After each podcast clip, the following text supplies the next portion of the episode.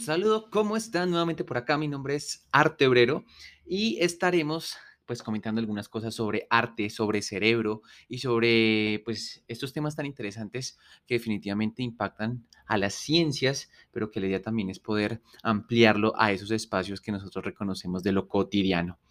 Como siempre, el día de hoy pues iniciando con algunas noticias interesantes que tienen que ver precisamente con el mundo del el arte y su relación con el cerebro y las neurociencias. Eh, la, eh, por aquí estaba buscando precisamente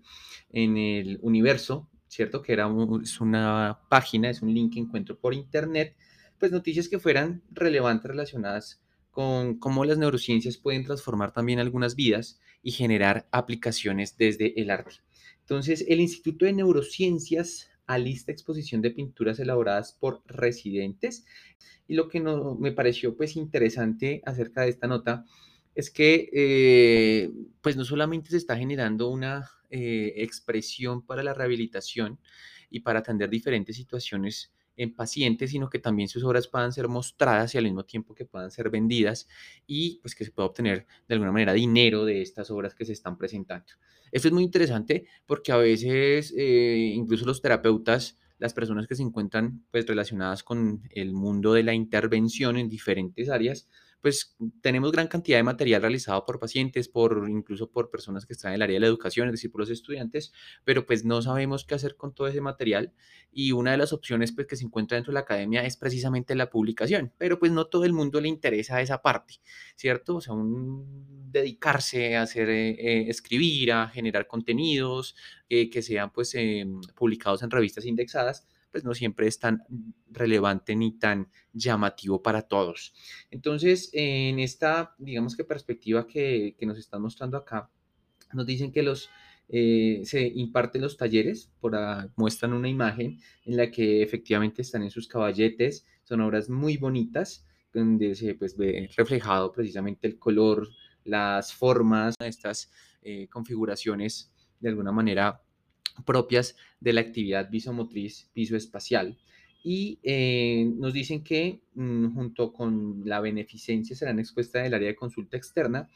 eh, con un homenaje a Guayaquil en sus 486 años de proceso de fundacional. La muestra estará abierta al público desde las 9 hasta las 12 del día y eh, podrán conocer los talentos desarrollados en los talleres terapéuticos desarrollados en el Instituto de Neurociencias en las que se genera mantenimiento y mejora psicomotriz, lúdica y psicosocial y que podrán ser adquiridos eh, a bajo costo en caso de que alguien lo desee. Entonces, pues bueno, miremos como parte por parte. Evidentemente, cuando hablamos de procesos de rehabilitación, estamos revisando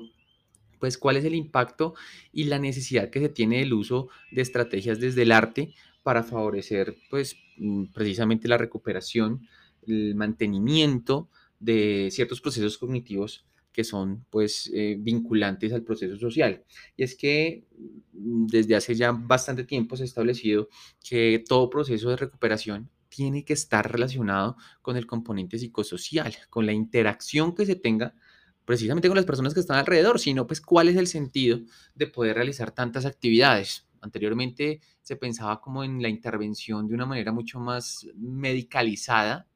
o más bien de un pensamiento médico desde el siglo XIX y asociado principalmente a poder tecnificar, incluso memorizar actividades eh, que pudieran dar respuesta a las necesidades de los terapeutas o de las personas que se encontraban en los espacios de intervención, pero que a veces no resultaban tan efectivos para las personas que eh, pues los pacientes, ¿no? Entonces ahora lo que se busca es que todos esos componentes y actividades realmente resulten útiles pues cuando la persona se reincorpore a la vida cotidiana o si está pues en sus actividades comunes, pues que realmente sean funcionales. Y nos hablan precisamente del mantenimiento y de la mejora psicomotriz. Eh, sabemos que específicamente dentro de la construcción de un cuadro, por ejemplo, pues necesitamos tener unas perspectivas muy claras acerca de cómo construir desde eh, precisamente la imaginación como uno de los referentes, la vez pasada también yo lo comentaba, en el que la construcción que se genera por medio de una representación, es decir, nosotros tenemos un mundo y ese mundo lo interpretamos y construimos en nuestra cabeza lo que consideramos sea pues em, más correcto de acuerdo a nuestros intereses y convencionalismos. Y a partir de eso, entonces empezamos con la imaginación a hacer una configuración, una unión de muchos elementos que podrían o no terminar en una elaboración pictórica. Claramente, no todo en la construcción artística y específicamente en la creación de, cuadros, como les digo, yo los estoy viendo por acá, eh, implica solo dejarlo en el imaginario, sino que debe plasmarse y debe, pues de alguna manera, ser plausible para la persona que está construyéndolo, que eso que está representando a nivel cerebral después se traduzca en una construcción que pueda cobrar vida a través de la pintura, a través del óleo, a través de los eh, cuadros. Em, y cuando están enfrente de ello, pues muchas veces se encuentran con un eh, tablero blanco, ¿cierto? Que son los, donde nosotros construimos, donde nosotros dibujamos, sea cuaderno, o sea, pues ya en unos espacios más elaborados, que realmente tenga un sentido y una coherencia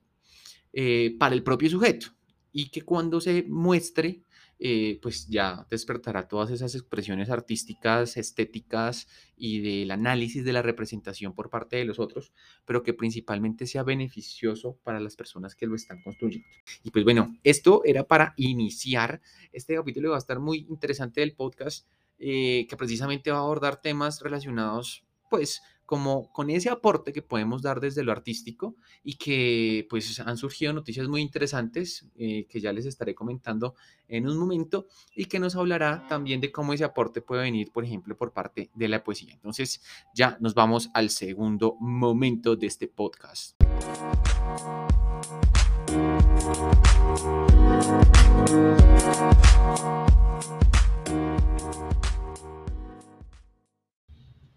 Y bien, en esta parte de análisis de arte obrero acerca de eh, algunas, digamos que publicaciones que aparecen en muchos medios y que pues necesariamente tenemos que entrar a revisar qué tan beneficiosas, eh, qué tan reales o incluso qué podemos obtener de la, del análisis de estos em, contenidos que aparecen en Internet. Como les digo, y ya les había mencionado la vez pasada, pues este podcast, la idea no es hacerlo pues tan pesado, tan técnico, sino pues más bien como llevadero a muchos lugares y que podamos nosotros tener un referente sobre el arte y las neurociencias. Entonces, eh, este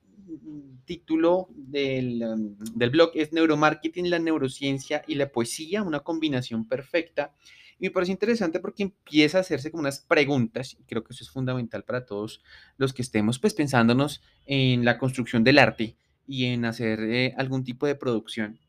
de em, cuestiones que le van a llegar a muchísimas personas y que a veces pensamos que somos solo nosotras o solo nosotros. Pues miren, la pregunta tan interesante que se hace acá y es cómo entender, me dijo, el modelo mental que coordina el procesamiento neuronal en los niveles superiores. Por ejemplo, cautivarse ante la belleza, la poesía o la bondad.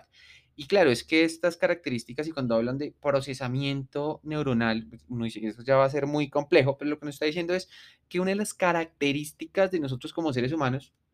es poder tener esa fascinación por construcciones que van más allá de la representación inmediata o incluso de la observación por medio del mundo de los sentidos que requiere de alguna manera un adicional, y en este caso el adicional es eh, la interpretación y lo que esto nos pueda generar. La vez pasada hablamos de los sentimientos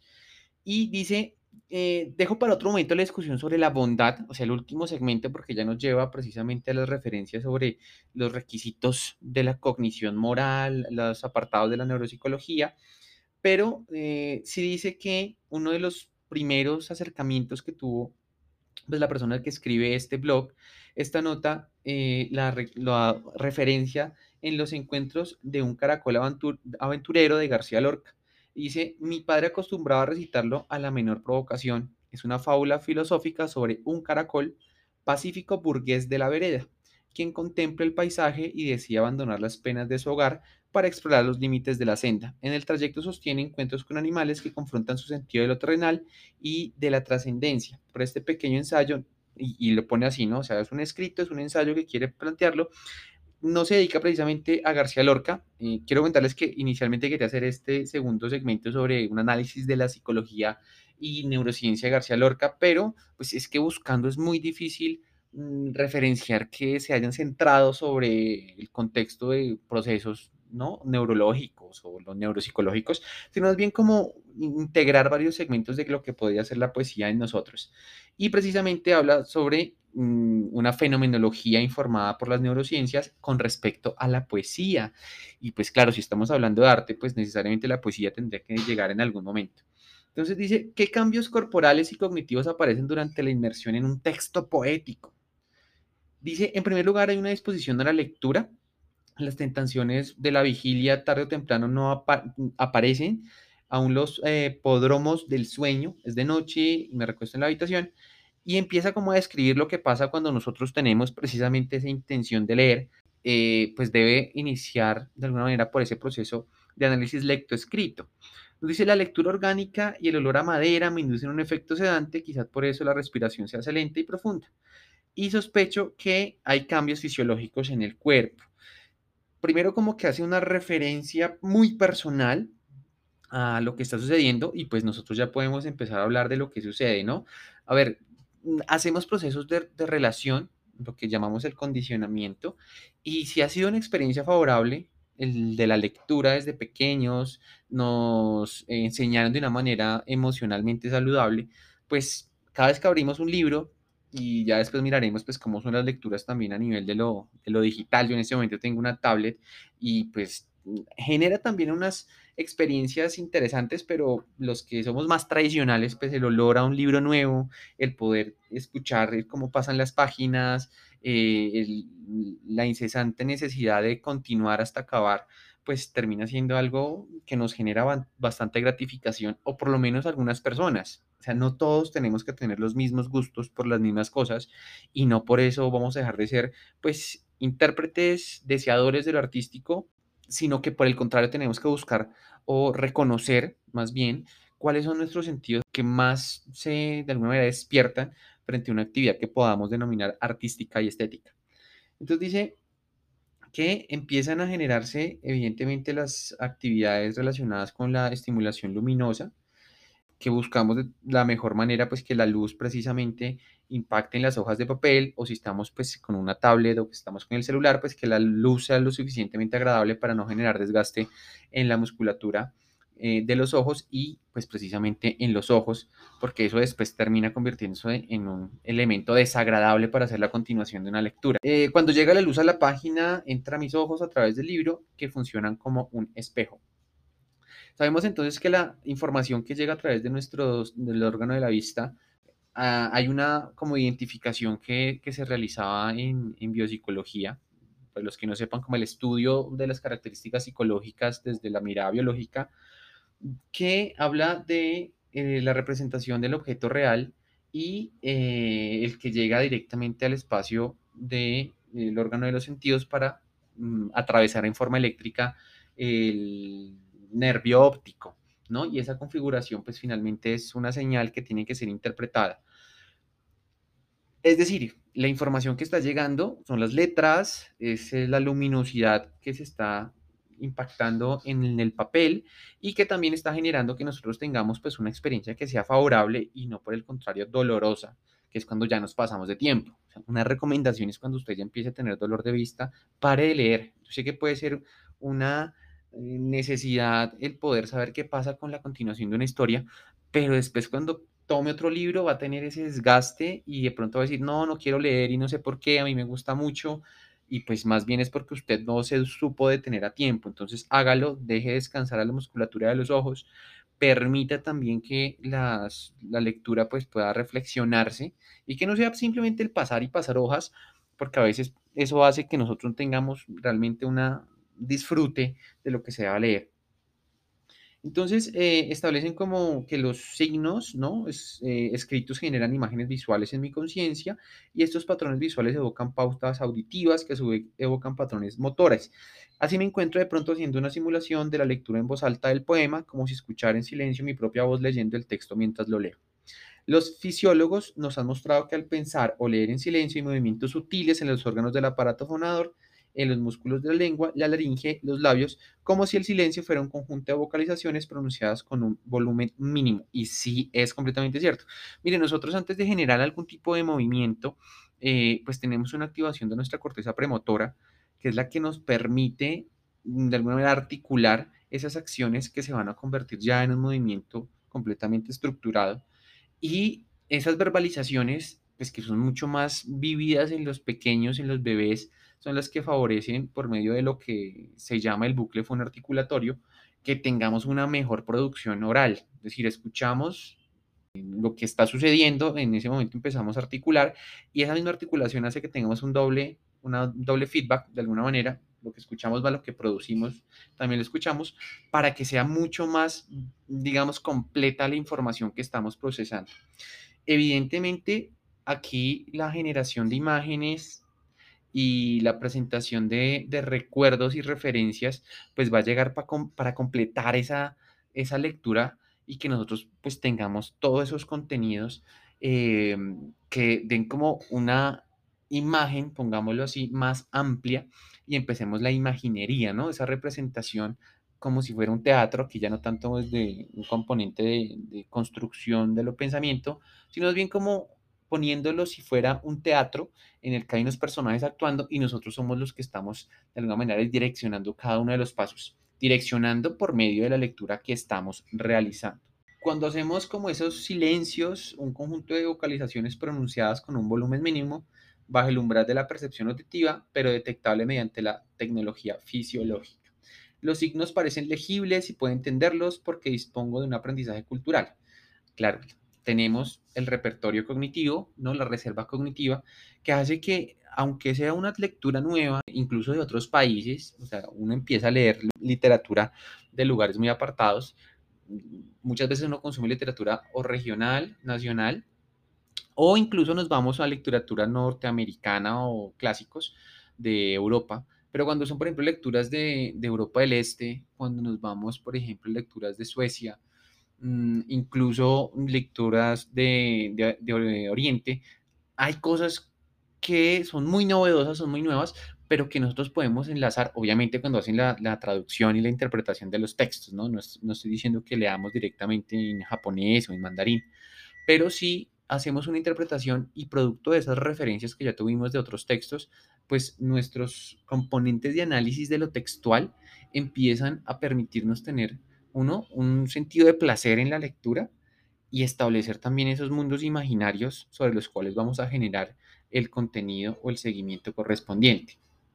Es decir, tenemos una experiencia sensorial directa desde lo textual,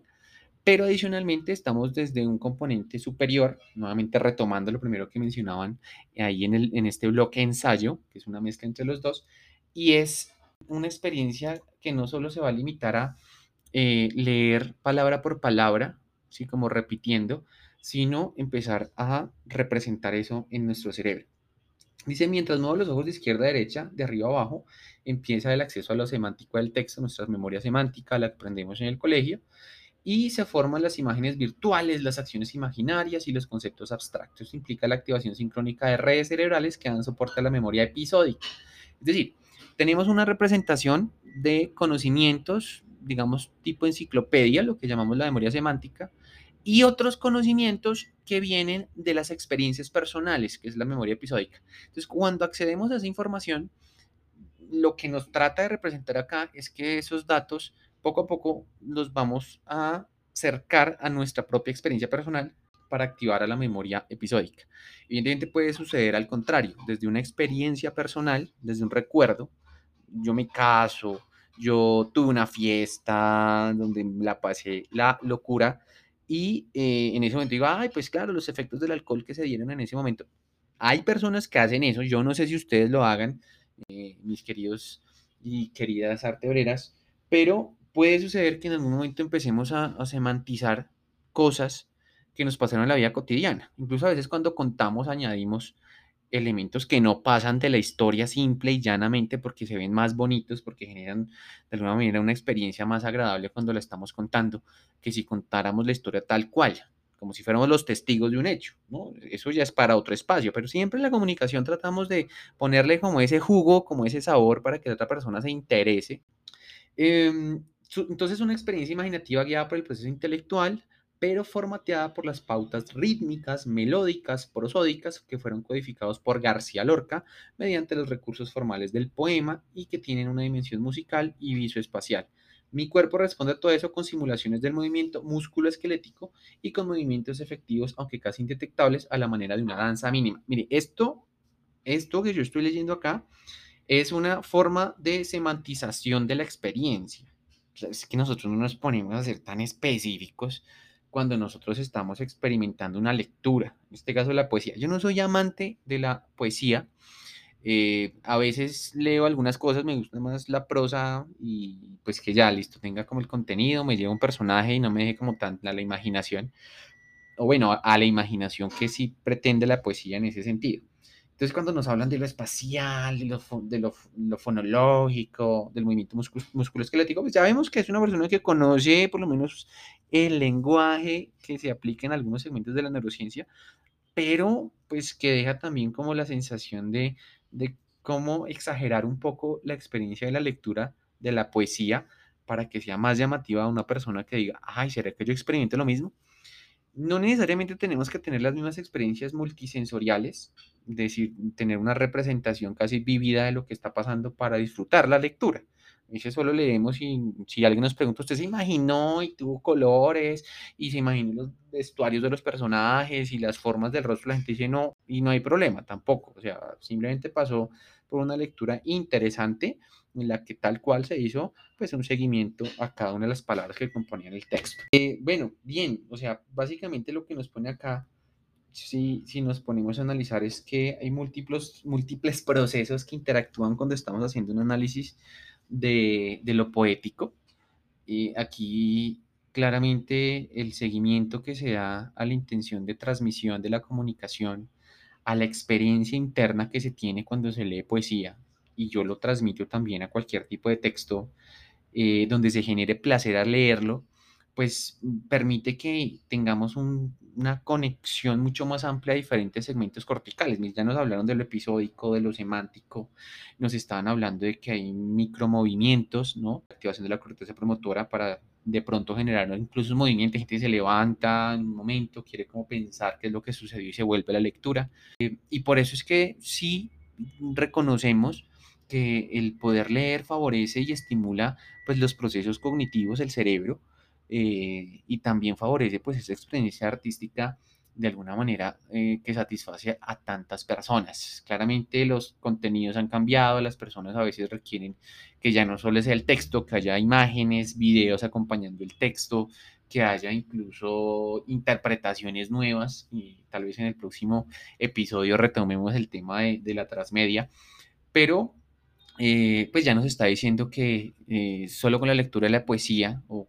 la poesía como tal, una representación del arte, pues está movilizando muchísimas, muchísimos procesos al interior de nuestro cerebro. Y con eso pues vamos a terminar esta sección pues tan interesante sobre eh, noticias relacionadas con artistas. Aquí traté de enfocarlo a García Lorca, pero ya como les dije, no funcionó porque no hay tanta información, pero sí sobre la poesía y sobre una persona que quiso transmitir cómo es que experimentaría la poesía desde una postura neuropsicológica y neurofisiológica. Con esto, entonces, damos por cerrado este segmento y pasamos a un análisis del el arte, la poesía y el texto de una manera más científica, pero también analizada desde la perspectiva de lo cotidiano.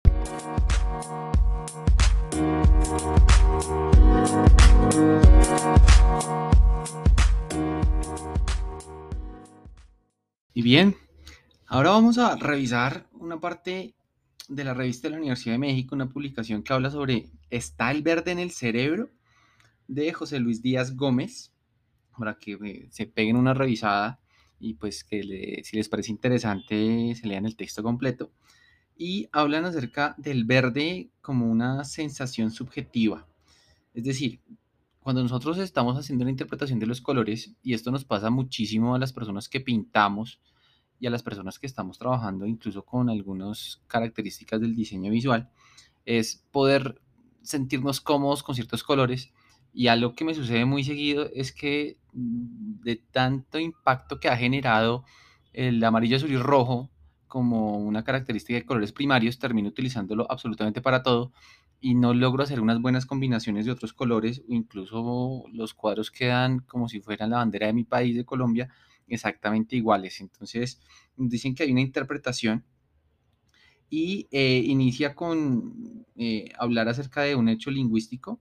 de cómo es que nosotros utilizamos el verde tanto como una descripción del color,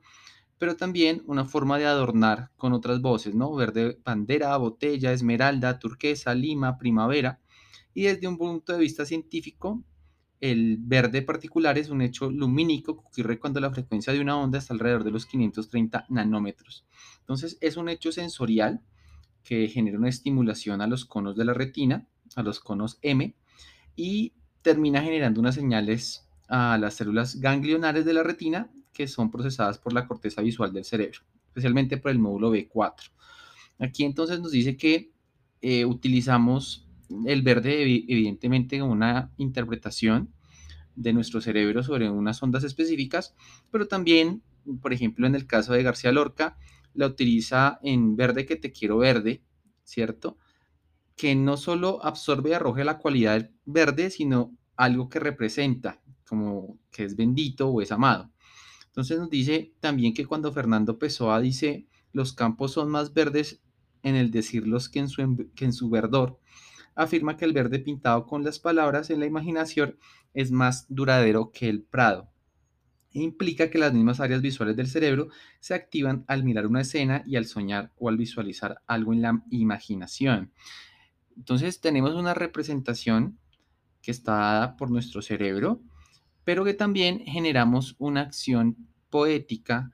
al hacer una comparativa de cómo nos sentimos cuando estamos generando eh, o, estamos recibiendo esa información del verde. Dice, a veces hay verdes que contrastan con el engaño, que es verde en veloso, del soneto de Sor Juana, pues la escritora destaca lo efímero del placer sensorial y el deseo, decrépito verdor imaginado, que todo lo trastorna. Y muchas de estas características vamos a encontrarlas en, lecturas que buscan darnos la impresión que tuvo una persona frente a, una, un estímulo visual de un color y que no siempre va a ser igual para todos. Precisamente lo fabuloso de la interpretación y específicamente en el arte está dado en poder generar esos matices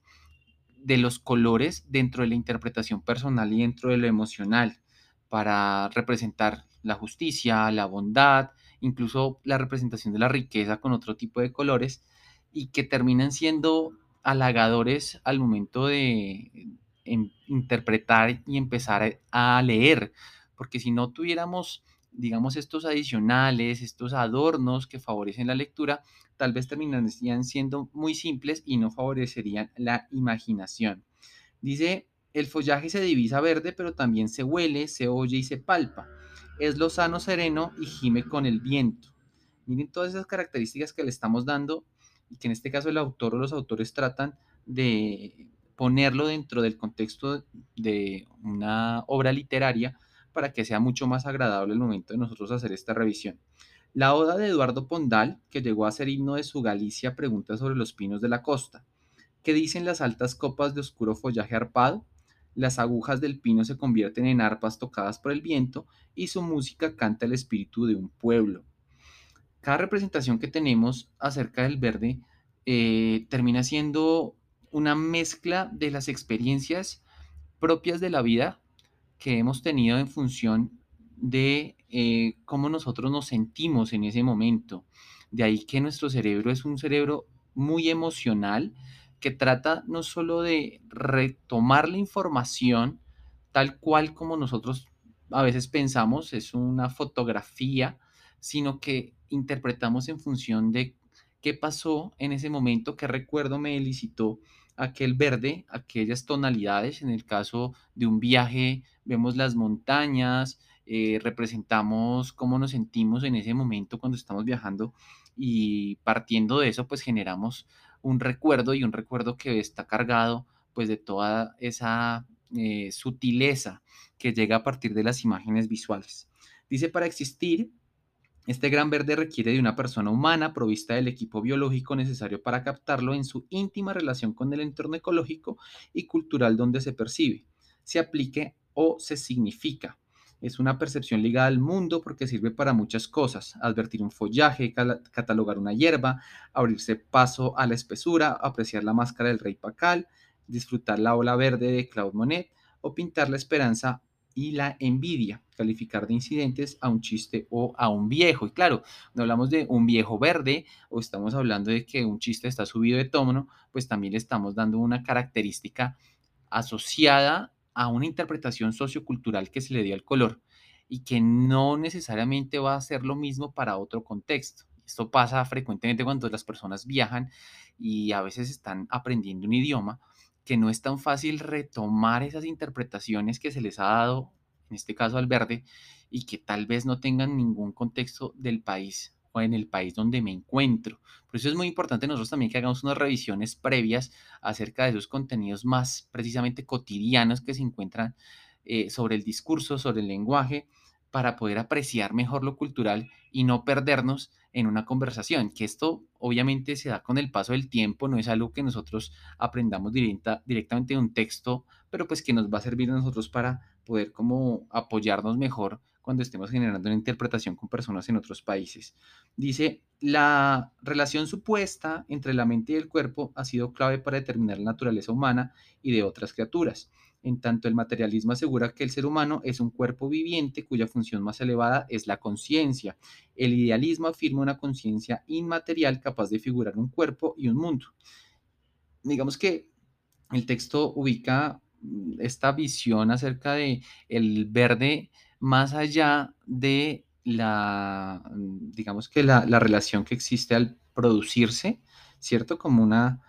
especie de característica únicamente de una onda, de un nanómetro, sino que se va un poco más allá para establecer que requiere un ser humano, que requiere un, un ser que logre la interpretación correcta al momento de enfrentarse no solo a, una, a un texto como en el caso de la poesía, sino pues pasándolo incluso a una narrativa eh, en la que hay un acompañamiento de imágenes, cuando tenemos una marca que también quiere presentar un color que represente, pues en este caso hacemos alusión a ese ser humano que tiene una conciencia y que está determinada por un contexto de ideales. Dice, también aparece un dualismo de la libertad que es imprescindible en la vida moral y social, como imposible en un mundo determinista. Por el determinismo y el albedrío son compatibles. Una decisión voluntaria implica un evento nervioso que surge por procesos de motivación y ya definido es capaz de regir los sistemas motores de la conducta voluntaria. Bueno, es, un texto muy interesante.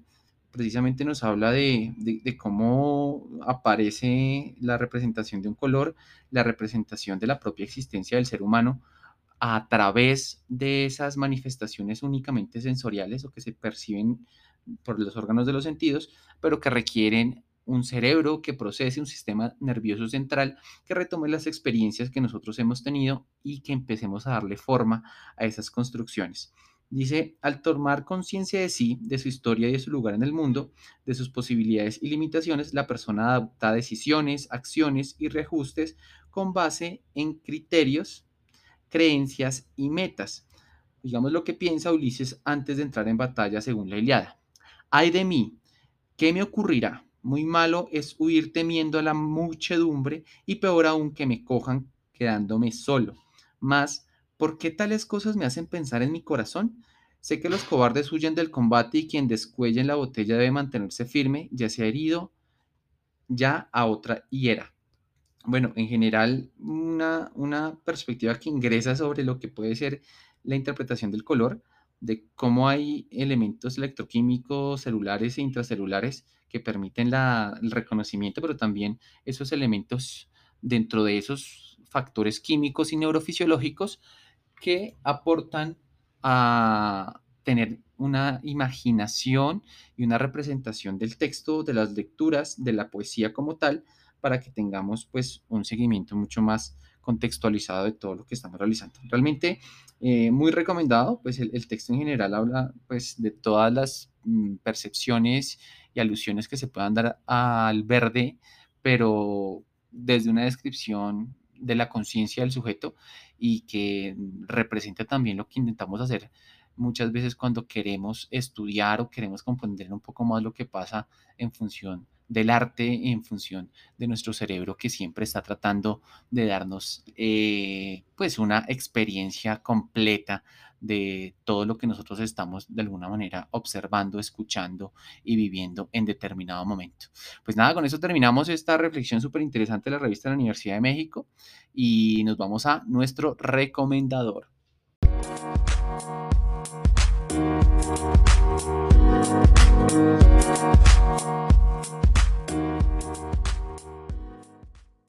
Muy bien, terminando este episodio más del podcast, invitadísimos, invitadísimas todas a que puedan eh, escribirme, comentarme, decirme eh, qué les gustaría escuchar, qué les gustaría saber acerca de arte y cerebro. Y en este caso, pues uno de mis libros recomendados es La mente creativa de Margaret Boden. Es un libro que tuve la posibilidad de eh, leer hace ya algunos años y que me abrió la posibilidad de comprender la creatividad de una manera diferente. Básicamente lo que apunta Margaret Boden eh, es a establecer cómo es la creatividad, no es solo una perspectiva universal reconocida por todos, ni que los productos creativos son reconocidos únicamente cuando aparecen en un momento de la historia, sino que todos los seres humanos podemos llegar a ser creativos y creativas y que lo somos por naturaleza, estableciendo, uno, mitos que venían precisamente de algunos autores que durante muchísimo tiempo establecieron la creatividad como algo utópico, como algo inalcanzable, solo para algunos seres humanos eh, iluminados o los más ilustrados, sino que todos en nuestra vida podemos tener pensamientos, ideas y productos creativos. Y lo recomiendo porque da un paso muy interesante, o es un libro puente para comprender también muchas de las investigaciones que se han dado en neurociencias en los últimos años. Entonces, nada, que lo puedan revisar, que lo puedan buscar. Yo tengo el de la editorial Gedisa y que básicamente si quieren comprender desde las ciencias cognitivas cómo se interpreta la creatividad y qué aportes se dieron por parte de Margaret Bowen, es un clásico, creo que ya de la literatura eh, más académica para poder avanzar en el reconocimiento de la creatividad y que no solo se limita a lo que reconocemos clásicamente como artístico o incluso de aquellos pensamientos que todavía se sitúan en que la creatividad está en el hemisferio derecho del cerebro.